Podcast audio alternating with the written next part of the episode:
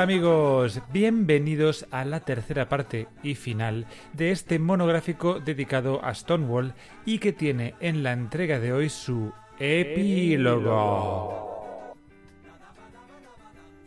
Después de darle un pedazo de repaso a la situación de la población LGTBI en Estados Unidos durante los años 40 y cómo se fueron asentando las bases de una protesta civil que se fue gestando en los barrios LGTB de las principales ciudades también de Estados Unidos, por fin llegamos a la famosa revuelta de Stonewall Inn que se extendió durante varios días o mejor dicho, durante varias noches, hasta terminar con una manifestación civil a plena luz del día que inauguró la visibilidad de la lucha del colectivo LGTBI a nivel mundial.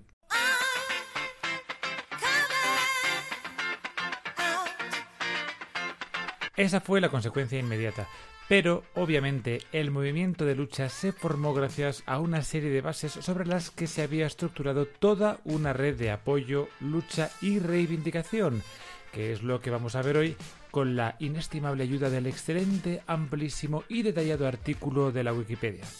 Os lo digo porque yo no soy Lucía Echevarría, que va por ahí copiando artículos como si fueran de ella sin decirlo.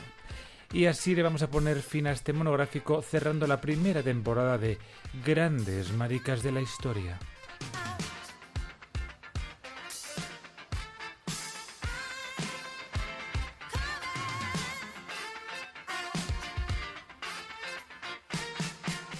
Ya os había comentado que dentro del colectivo, en aquellas épocas de reivindicación, digamos, correcta y civilizada, entre muchas comillas, había ciertas asociaciones que llevaban a raja tabla la estandarización heterosexual. Vamos, que trataban de mostrar la realidad LGTBI como una representación más de la corrección de géneros y tal, en un intento de ser considerados normales, entre comillas, obviamente, en plan, ¿veis? Podemos ser iguales que vosotros, los heterosexuales. Era una trampa bastante conductista que se ha perpetuado hasta nuestros días y que no podía destilar más auto-homofobia. Ya sabéis, ese manido comentario de heteros de ¿Pero por qué tienen que mostrarse así? A mí me gusta que seáis normales, como cualquiera de nosotros.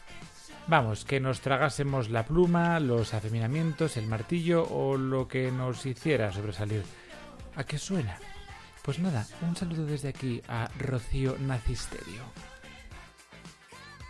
Uno de esos grupos de correctísima fachada era la Mattachine Society, que criticó los disturbios de Stonewall, como ya os comenté en la entrega anterior, por aquello de que había sido un nido de bollos, brutas, mariquites plumosos, travestis y gentes de mal vivir. Por suerte, gracias a Stonewall, algo empezó a cambiar. Ese mismo año de 1969 se fueron a manifestarse a Filadelfia, como siempre lo habían hecho, pero en plan ellas de falda, ellos de traje, en fila, todo muy normal, todo muy formal, en plan que no sabías muy bien si aquello era una manifestación de homosexuales, de funcionarios o de empleados del corte inglés. Total, que una pareja decidió darse la mano y uno de los organizadores dijo que nanay, que de eso nada, ante lo que otro de los organizadores, que flipó en colores ante la negativa del otro, dijo, ah, sí, pues te vas a enterar. Y empezó a convencer a todos los que podía de que fueran de la mano para visibilizar su orientación. Y claro, el otro se puso de los nervios, mientras todos se daban cuenta de que había llegado la hora de cambiar y dejarse de parecer prudentes y virtuosos heterosexuales. Primero, porque no lo eran heterosexuales, digo. Y segundo, porque ser hetero no te hace ni virtuoso ni normal. De vuelta a Nueva York, quedó muy claro que era el momento de dejar los modales y las buenas formas para empezar a llamar la atención. Y dicho y hecho. Cuando se propuso una protesta con velas en plan amable y agradable, uno de los participantes dijo Agradable los cojones. Eso es lo que la sociedad nos ha impuesto y así surgió la creación del Frente de Liberación Gay, con la palabra gay usada por primera vez en el nombre de una organización de lucha por los derechos de los homosexuales.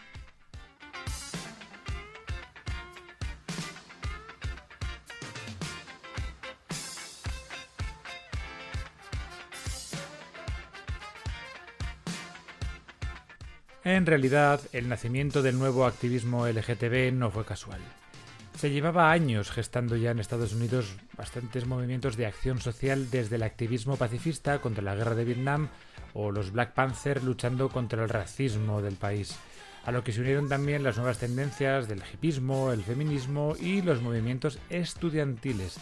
Así que en el fondo todos estos movimientos convergieron hacia una tendencia cada vez más progresista de amplio espectro.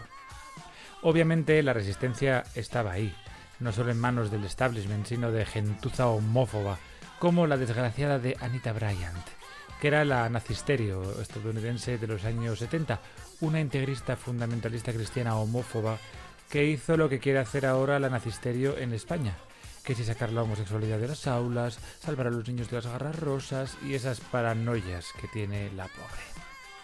Pero dejemos de hablar de basura y continuemos con el asunto que nos trae aquí. Unos meses después de Stonewall empezaron a surgir, como ya os he dicho, con el Frente de Liberación Gay, grupos cada vez más comprometidos y que se querían alejar de las asociaciones más eh, mansas, digamos. Si recordáis el episodio anterior, os hablé de que la gente muy quemada intentó prenderle fuego, valga la expresión, a las oficinas de una publicación, la Village Voice, por su postura tradicionalista y ofendidísima respecto a los disturbios de Stonewall. Bueno, pues no aprendieron nada, porque cuando el Frente de Liberación Gay quiso publicar anuncios en esta revista, pues la revista se negó a escribir la palabra gay. Fíjate tú. Así que, ¿qué ocurrió? Pues que empezaron a surgir publicaciones menos pacatas, como la revista Gay, toma ya, ¿no quieres caldo? ¡Pum! Tres tazas. La revista Come Out y la Gay Power. Lo que llevó a la creación de una nueva asociación de lucha, la Alianza de Activistas Gays, que tenía un modus operandi maravilloso. Si algún político realizaba algún evento público, se plantaban allí para sacar el tema de la discriminación del colectivo LGTB, incluyendo el alcalde de Nueva York, porque ojo, que las redadas continuaban en la ciudad. De hecho, en 1970 hubo una gran redada con 167 personas detenidas en las que se produjo un horrible accidente que fue portada del New York Daily News. Diego, un argentino que estaba en el bar cuando se produjo la entrada de la policía, quiso huir por miedo a inmigración y a la policía por la ventana y al precipitarse al vacío acabó literalmente empalado al caer sobre una verja.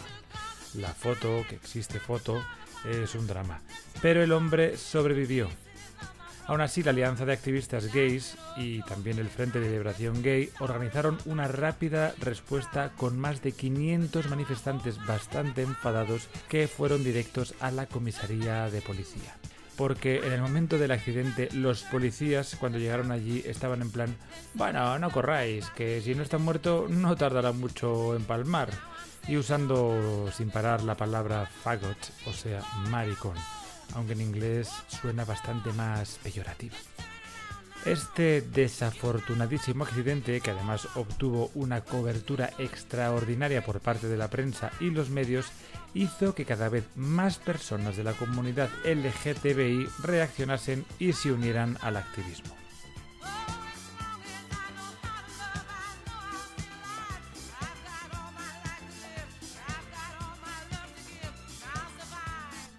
Pasado un año de los disturbios de Stonewall, el 28 de junio se celebró el Día de la Liberación de la calle Christopher, que consistió en una marcha desde esa calle, la calle Christopher, donde estaba el Stonewall Hill, hasta Central Park, ni más ni menos. Eso fueron aproximadamente unas 50 manzanas en las que apenas se encontraron resistencia alguna por parte de ciudadanos de la ciudad y también se considera la primera marcha del orgullo, que además fue cubierta informativamente incluso por el New York Times. También hubo marchas simultáneas en Los Ángeles y Chicago, y al año siguiente se unieron Boston, Dallas, Milwaukee, Londres, París, Berlín Occidental, que para quienes no lo recordéis, Berlín estaba partido en dos, y Estocolmo. Dos años más tarde ya se extendía por más ciudades de Estados Unidos, Canadá y Europa Occidental. Pero ojo, que las cosas no fueron así de simples y alegres, ¿eh? El movimiento, que se había desencadenado gracias a la revuelta de Stonewall, que básicamente lideraron personas trans, de color, drag queens, travestis y demás, empezó a dar un giro inesperado cuando empezó a crecer y empezaron a arrinconarles, como fue evidente en el Orgullo de Nueva York de 1973. Una activista feminista, Jan O'Leary, se ofendió bastante porque notaba cierta agresividad hacia las lesbianas por parte del colectivo trans y drag a los que acusó de tener una actitud muy mal rollera. Ahí fue cuando Silvia Rivera, una activista trans de la que ahora os hablaré, le faltó tiempo para subir al escenario y decir lo que se tenía que decir. Podéis ir a bares gracias a que las drags hicieron lo que hicieron. Y ahora estas perras nos dicen que dejemos de ser como somos. Y es que, como podéis suponer, había una actitud bastante transfoba en el colectivo que, desgraciadamente, se ha mantenido hasta nuestros días.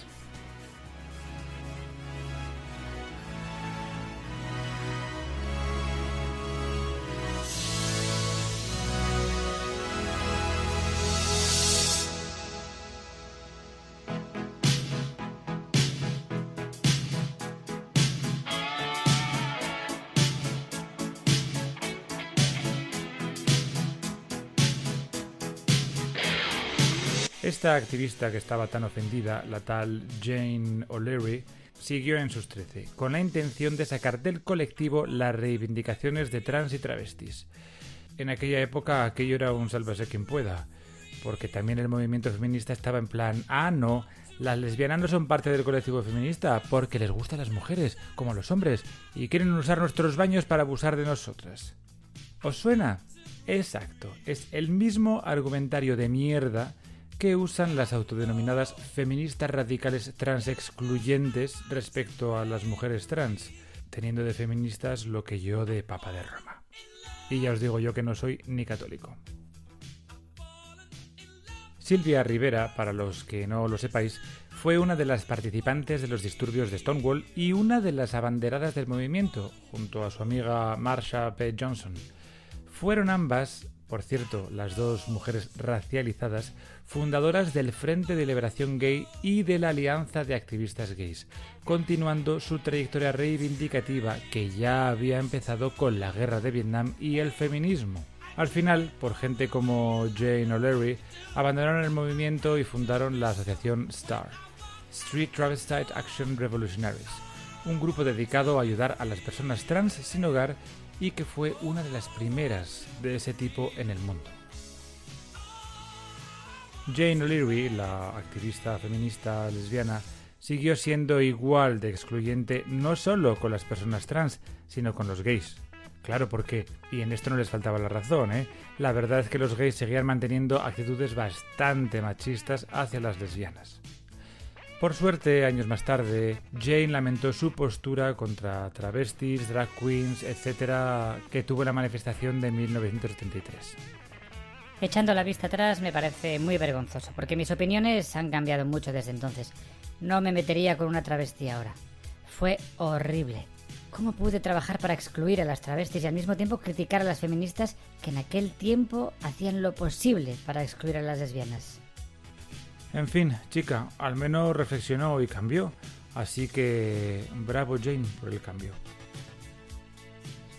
Respecto a la comunidad gay, o sea, los hombres homosexuales, fijaron como objetivo de sus ataques a la Asociación Psiquiátrica Americana, que seguía defendiendo que la homosexualidad era un trastorno psiquiátrico, hasta que en 1973 los homosexuales consiguieron que la APA votase unánimemente para retirar la homosexualidad del Manual Diagnóstico y Estadístico de Trastornos Mentales de Estados Unidos. A finales de 1970, toda la comunidad LGTBI unió sus fuerzas para enfrentarse a la coalición conservadora de la que os he hablado antes, Save Our Children, Salvad a nuestros niños, que tenía como cabeza visible a Anita Bryant. Anita, que era una cantante venida a menos y metida en política, estaba empeñada en imponer por ley la exclusión de gays y lesbianas en los colegios. O sea, que no pudieran ser docentes, Pero, por suerte, y tras una larga lucha que se saldó con el asesinato de Harvey Milk, un asesinato, por cierto, homófobo, el colectivo dio al traste con los planes de los conservadores cristianos y Anita Bryan se fue a su casa con una tarta en toda la cara. Esto es maravilloso porque hay un vídeo de ello que podéis encontrar en Google y que os va a llenar de orgullo cuando lo veáis.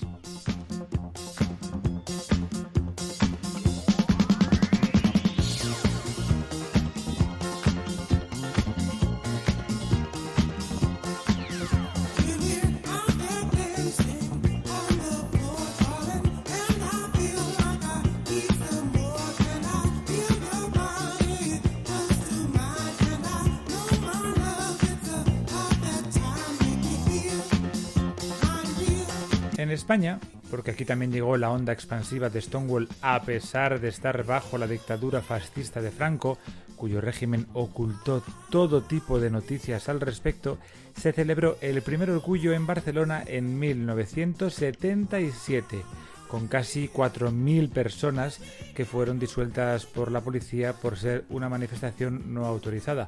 Bueno, y porque eran unos homófobos de cuidado. Ojo, en aquella manifestación, en primera línea, como siempre, ahí estaban nuestras compañeras las trans.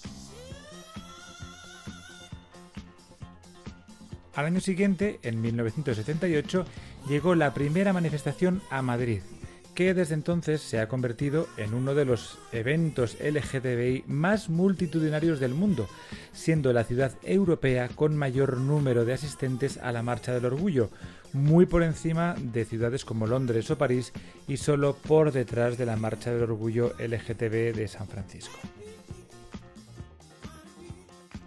Pero ay amigos, ¿qué nos queda por conseguir? Pues mucho más de lo que parece a simple vista y sobre todo a simple vista heterosexual. Para un gran porcentaje de la población heterosexual hemos conseguido nuestros objetivos, como si poder casarnos, ir de la mano o salir del armario fueran los fines vitales del colectivo. Y no, amigos, no. A pesar de que España es el país más tolerante del mundo en lo que respecta al colectivo LGTB, no nos debemos conformar con la tolerancia. Porque, ¿qué es la tolerancia? Sino una especie de permiso externo que parece que hay que ganarse. No, no hay que quedarse en la tolerancia. ¿Os imagináis la cara que pondrían los heterosexuales si les dijésemos que los vamos a tolerar? Pues estarían flipando en colores durante una semana. Pero nosotros parece que nos conformamos con eso, con mezclarnos de incógnito en la sociedad, como aquellos de la Mataching Society, reproduciendo estereotipos de género y de pareja heterosexual, creyendo que tenemos derechos reproductivos que implican la explotación de mujeres mediante la subrogación, y un largo etcétera para parecer respetables. No, señores, no. La respetabilidad no se gana así. No es que debamos imponer nuestra realidad, es que nuestra realidad es la que es y nadie nos tiene que dar permiso para que así sea.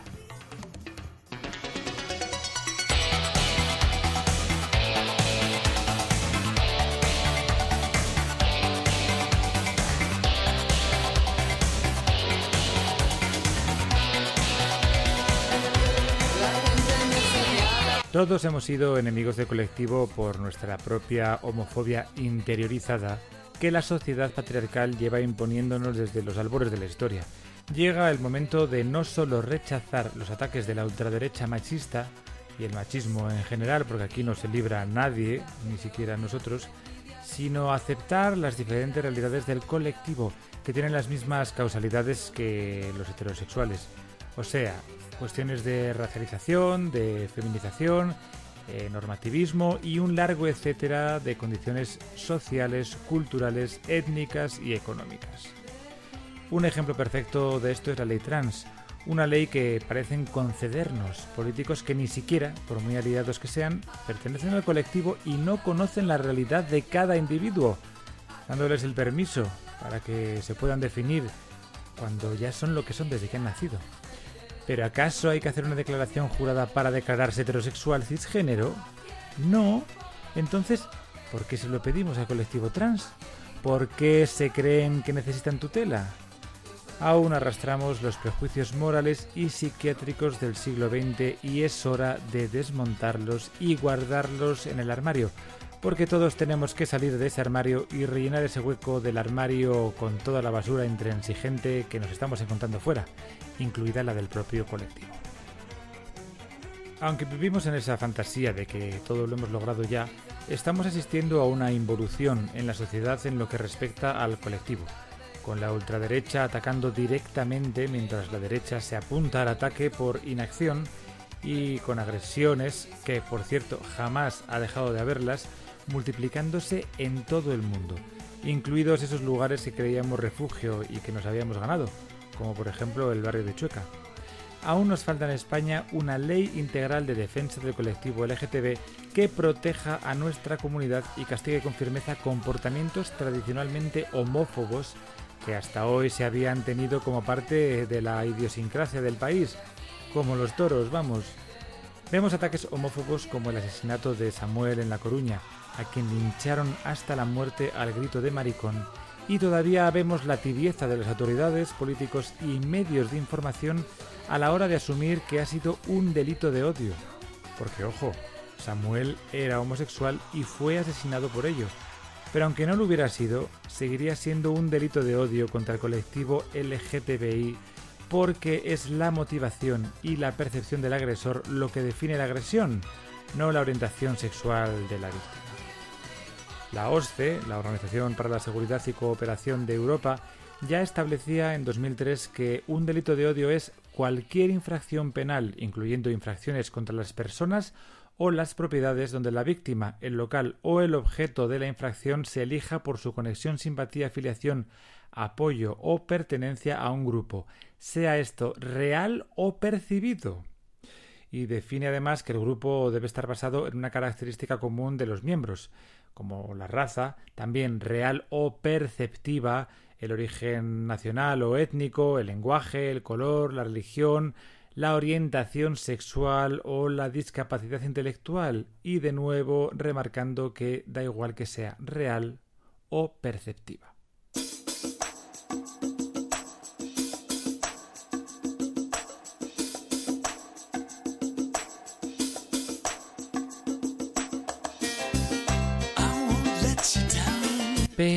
Sí, siempre nos parece que son todo palabras bonitas, que se quedan en eso, en frases bien redactadas.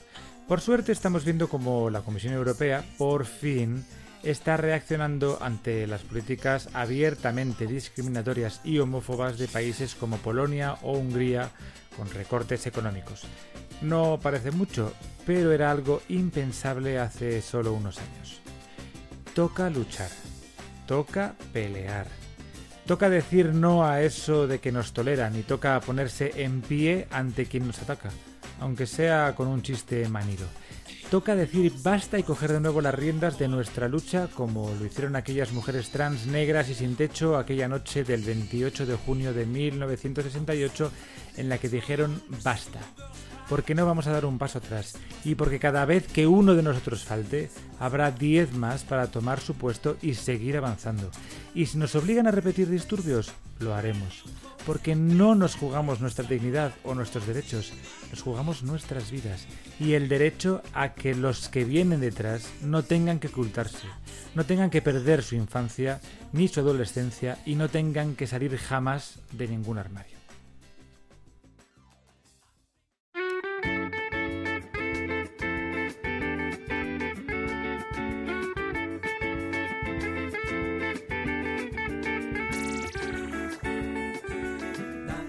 Bueno chica, cómo me he puesto de intenso al final. En fin, que me despido de esta primera temporada agradeciéndoos haber estado ahí durante estos 28 episodios, dando vuestro apoyo con vuestras suscripciones, con la sorpresa de ser más de 3.000 suscriptores ya, y con más de 30.000 reproducciones y casi 5.000 oyentes únicos. ¿Quién me lo iba a haber dicho aquel sábado por la tarde de noviembre en el que me puse manos a la obra gracias a los ánimos de mi amigo Pablo? Un saludito, Pablo. Muchas gracias a todos de nuevo por estar ahí. Después de un merecido descanso nos volveremos a escuchar en septiembre en todas las plataformas. Yo, entre la playa y la piscina, pues seguiré desenterrando más maricas de los cementerios de la historia, para seguir reivindicando sus figuras olvidadas en libros ocultos y polvorientos. Os envío un gran abrazo a todos y con esto, pues nada, nos vemos en la segunda temporada. Adiós.